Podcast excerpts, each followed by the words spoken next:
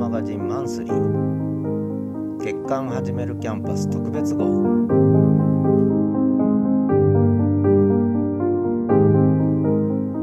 月刊始めるキャンパスの特別号として今日はノートに展開している月刊 articles magazine の紹介をさせていただきます、えー、始めるキャンパスまあ、ポッドキャスト展開もしてるんですがその前に実はノート展開をしていたんですね。で昨年2023年の1月29日から私はノートに記事を書き始めましたもうすぐ丸1年ということになるんですがそれまでに書いた過去の記事を月ごとにまとめて月刊アーティクルズマガジンとして発行しているということなんですね。でそれ以外に、まあ、オンラインサロンをやり定期購読マガジンそして定期テーマ別マガジンというものを作ってるんですがそれとは別に1ヶ月分をひとまとまりにして月間アーティクルズマガジンを発行しているということですね。で最初の創刊号は実は4月に出しました。まあ、1月末から始めて2月3月4月に書き溜めたものを、まあ、これはやっぱりまとめてマガジンにしようと思ったんですね。で次世代の希望はどこにあるか。SNS 大学人生そして人類ということでホモ・サピエンスの未来から自分の人生60年の振り返りからそして大学の未来そして SNS の未来。次世代の希望次の世代の希望はどこにあるか。っていうタイトルをつけさせていただきました、えー、結構たくさんの記事がバンドルされてるんですけれども少しやっぱり SNS もそうですし変動期に入りましたしまあ私の人生も一つの節目を迎えようとしている中でなかなか希望が見いだせないなと。ホモ・サピエンスも絶滅危惧種になっていくのかななんていうまあ、そんな時期にいろいろ書いた人生も振り返りながらね、えー、書いた記事です。それが創刊号。で Volume 2 5月号。体験と妄想書くノート語る Radio。語るラジオですね。この頃実は、まあ、ノート始めて4ヶ月ぐらい経って音声配信始めたんですね。ノートでは音声記事が書けるっていうのも一つの魅力だったので、まあ、その機能を使って音声配信を始めました。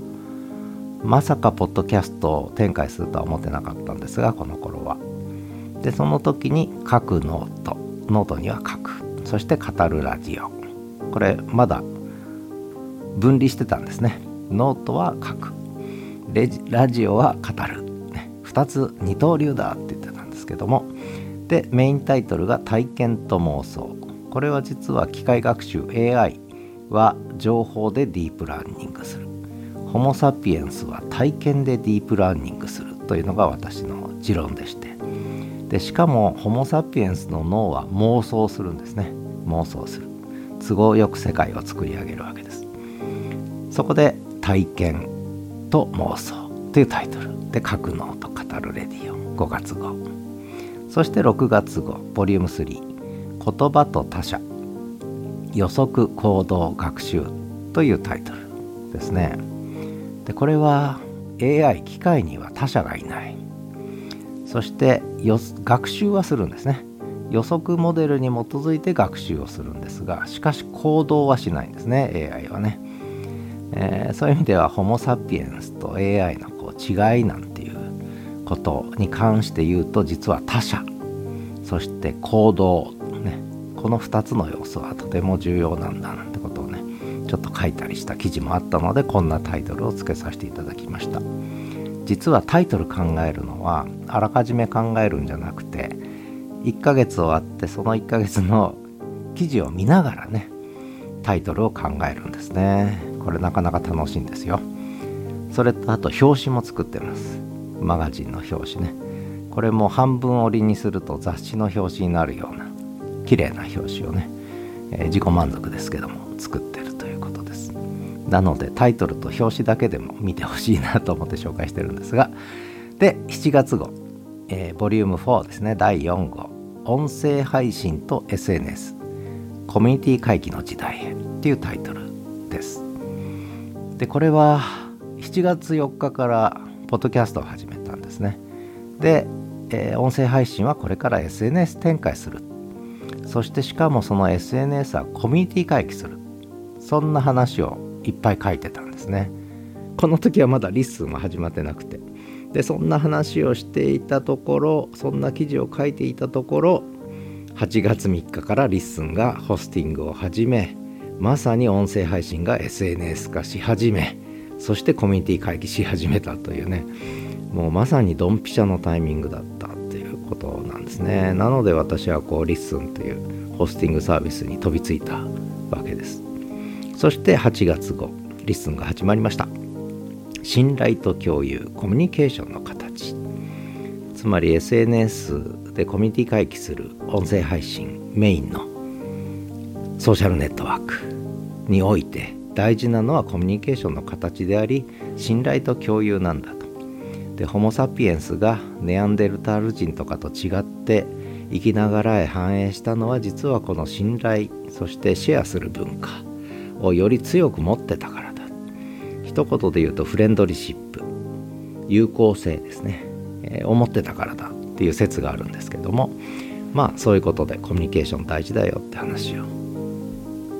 結構書いたんですね。そして9月号10月号は2ヶ月合併号になってます。なぜ合併号になったか。ポッドキャストばっかりやってたからですね。ノートの記事が書けなくなったんですねあんまりね。でタイトル「言葉とポッドキャストオンデマンド化する声」ということで言葉をポッドキャストで配信する。そしてライブじゃなくてオンデマンドなんだ。オンデマンド文化が大事なんだ。ということでオンデマンド化する声。そんなタイトルをつけました。そして11月号、えー、ボリューム7ですね。語る人文字化する AI 新時代のポッドキャスト展開。これはどういうことかというともう人は文字を書かなくていい。語ればいい。文字を書くのは AI だと。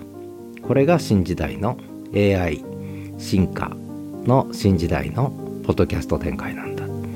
そんな話ですね。でこの頃から実はちょうど10月末からですね私はその音声入力の文字起こし記事というのをノートで書くようになったんですね。つまりそれまでノートにはキーボードで書きポッドキャストは語りこれ別々で分離してたんですがこれが統合されました。音声入力で一本化してポッドキャストも配信するし文字の記事も書くというね形になったのは実は10月の末日からなんですね。10月27日からです。忘れもしない。私の還暦の誕生日の1日前から、えー、音声入力によるポッドキャスト配信と文字配信が始まったんですね。これは私にとっては大きかったですね。で11月はだからボリュームが増えました。そして12月。私物化される大学私物化される政治。これはもう私の専門領域である大学論と政治論ですね。これが音声入力でだいぶ書けたんですね。書いたのは AI ですけども、えー、私はキーボードでちょっと修正しただけですがこれで新書1冊2冊分書けちゃったんですね。で私物化される大学私物化される政治ってちょっと専門的なテーマになったということで、えー、月刊アーティクルズマガジン第8号まで発行しました。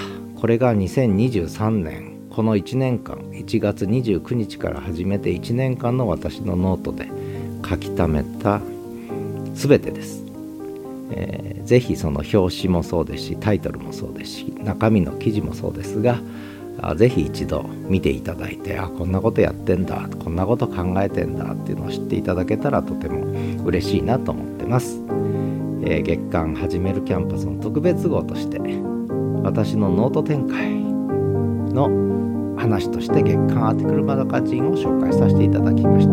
ではまた。